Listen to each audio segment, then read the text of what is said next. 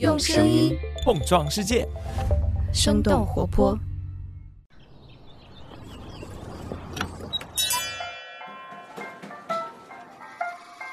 您的生动早咖啡好了，请慢用。嗨，早上好呀！今天是二零二二年的二月二十五号，星期五。这里是生动早咖啡，我是来自生动活泼的梦一，几条商业科技轻解读，和你打开全新的一天。现在工作和生活的界限似乎越来越模糊，加班成了很多打工人的常态，九九六被称为福报，大厂的工作压力越来越大。前几代互联网人依靠创业融资快速发展，最后上市套现实现财富自由的故事似乎越来越少了。互联网大厂的岗位也不再是一个让年轻人都为之向往的工作。那现在市面上流行的各种求职软件的功能形态也更加的趋同，而最近求职招聘领域也出现了一些新的应用和服务，它们有哪些创新点，又是如何来满足现在人们的求职需求呢？我们在几条商业科技动态之后，和你一起来关注。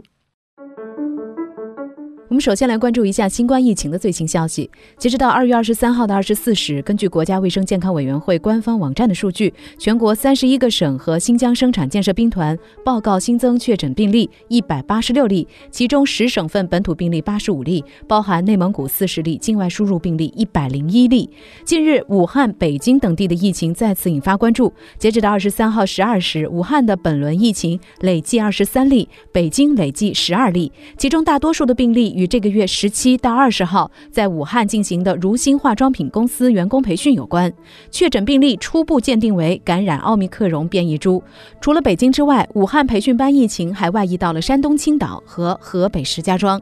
再来看看香港第五波疫情的变化。香港卫生署卫生防护中心二十三号表示，截止到当日零时，香港新增超过八千例确诊，其中三例由外地输入，其余都是本地感染。累计确诊病例超过七点五万例，死亡一百五十三例，其中大多数为六十五岁以上的长者，但也出现了分别为四岁、三岁和十一个月的婴幼儿死亡病例。二月二十二号晚间，香港医管局负责人在接受央视采访的时候透露，此轮香港疫情高峰期还未到，不明源头通过社区传播已经遍布整座城市。目前，香港特区政府已经宣布，将会在三月推行全民强制检测，以找到隐形感染者，斩断传播链。下面我们来关注一下快手电商切断外链的消息。二月二十三号，快手电商发布公告表示，因为第三方电商平台与快手合作协议变更，自今年的三月一号零时起，京东将无法在快手直播间购物车发布商品及服务链接，但是可以在短视频购物车商品详情页等发布。而淘宝在上述渠道均无法发布商品及服务链接。根据上海证券报的报道，电商供应链建设涉及大量的品牌商户、服务商等，而且对于平台的质检体系、售后体系都。有着繁琐的要求。二零二零年的早期，短视频平台虽然有流量，但是没有供应链，因此电商业务非常薄弱，只能够依赖外链传统电商平台。但是近两年，短视频行业的电商已经取得了不小的发展。根据晚点类 Post 的报道，快手二零二一年完成电商商品交易总额六千八百亿元，已经超过了原定目标六千五百亿元，高于外界的预期。早在二零二零年的十月，抖音就宣布直播间只支持抖音小店商品，不再支持第三方来源的商品。抖音电商的总裁在接受《新京报》采访时表示，从平台治理和用户体验上来看，外链很难做到管控。早期有很多的客户投诉，而抖音小店的商品平台可以做到商家资质审核及商品审核，对非法产业和灰色产业的治理也比较有效。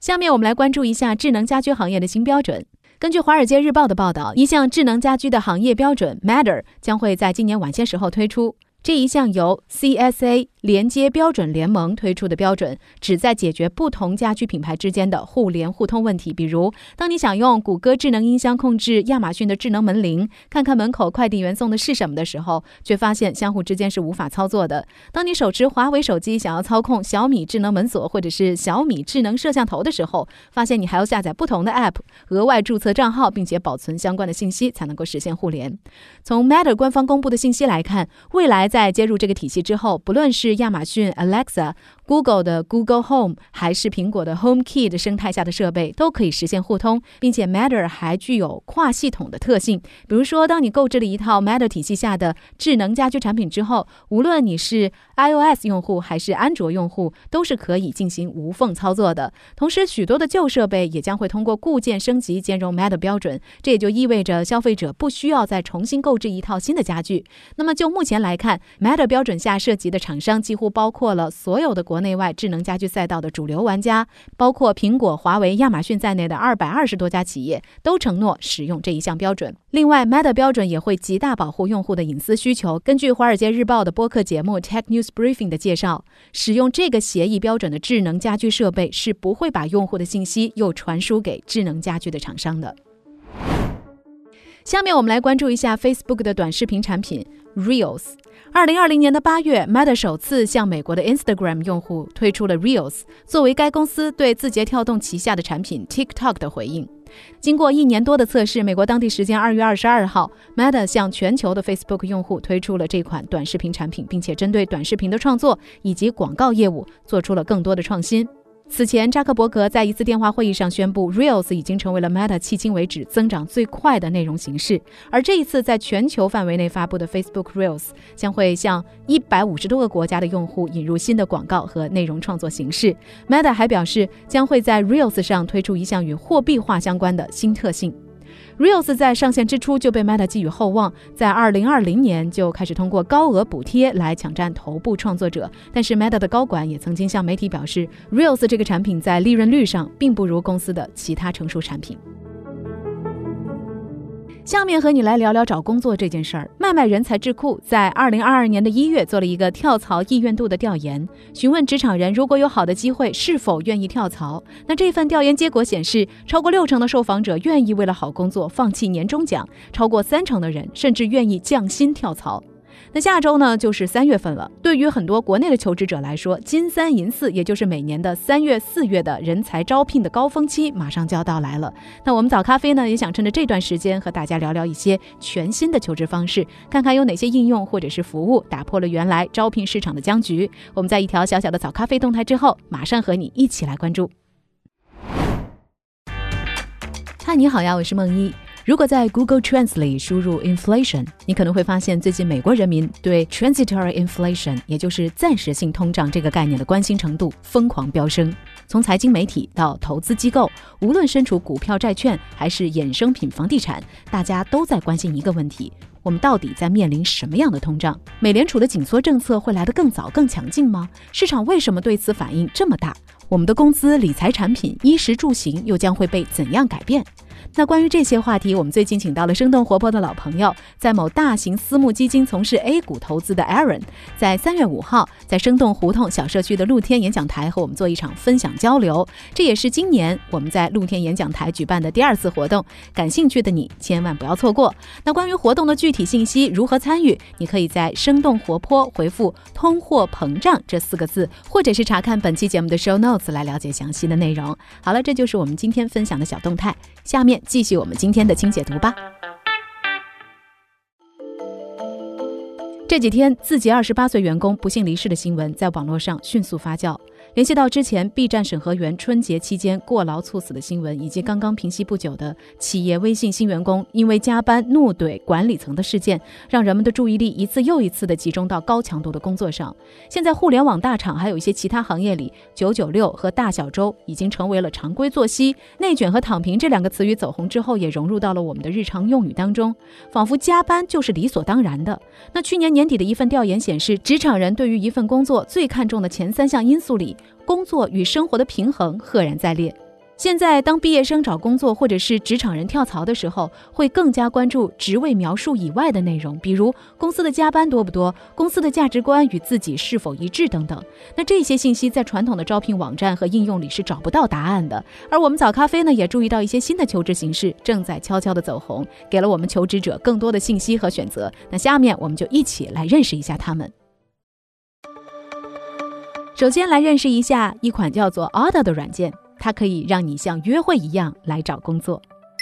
当你在打开一个全新的约会软件或者是听歌 App 的时候，这些应用都会让你完成一个简单的调查问卷，来获得你对于约会对象或者是音乐口味的偏好，然后通过算法推荐给你适合的对象。那现在这种方式被一个英国的初创公司 Ada 应用到了求职招聘的领域。他们的新用户注册的时候需要完成一个简单的调查问卷，回答关于求职的各种问题。比如说有一个问题就是你想在新工作当中获取什么？答案里有工作的灵活性、工作有意义，还有。工作的薪资是多少。其他的问题还包括你想在什么规模的公司工作，想在哪里工作，用什么软件，说什么语言，薪资范围多少等等。在浏览岗位的时候，求职者可以像用约会软件一样左滑右滑来浏览岗位。阿达了解了求职者的偏好之后，就会给求职者推荐符合阿达要求的公司。想要更多的被阿达推荐给求职者，公司需要明确的给出职位的薪水，及时的回复候选人，还要给出求职成功与否的反馈。Ada 的联合创始人 Sam Franklin 在接受采访的时候说：“：“Ada 正在构建一个系统，推荐那些真正把求职者放在首位，真的为求职者做有帮助事情的公司。”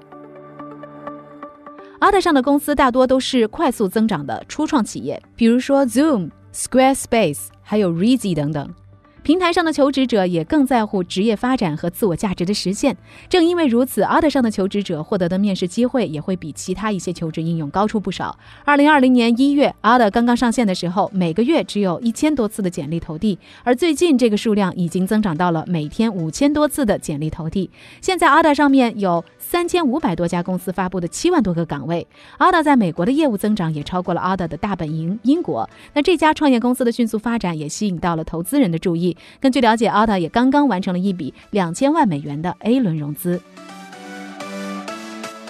下面我们来看一看可以帮助你寻找更好职业路径的八万小时。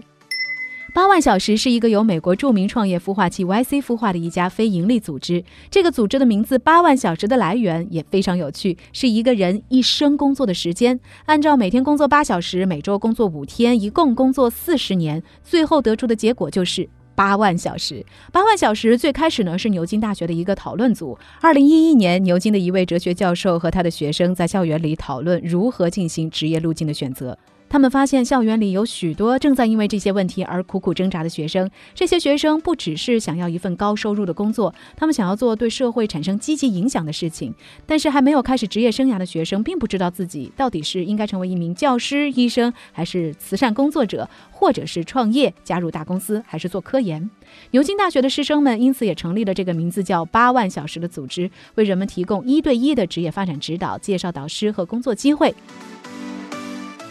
那随着用户的增长，八万小时也通过更加开放的方式来宣传他们的理念。他们在自己的官网上发布指南，开设播客和 newsletter。八万小时提供的职业建议有很多都是反直觉的，和现在的流行职业建议是完全相反。比如说，不要追随你的热情。他们认为热情绝不是成功的保证。大多数人的热情是体育和艺术等等领域，但是这些领域提供的职业机会非常有限。而八万小时的研究表明，人的热情会逐渐消失，人们应该专注。于做有意义的并且自己擅长的事情，激情会自然而然的产生。八万小时是一个由个人捐助者和慈善基金会资助的非营利组织，他们不接受任何广告和公司赞助，以此来保障他们给出的意见是独立的。最后，我们来关注一份打工人的作息表，这是一份意外走红的共享文档。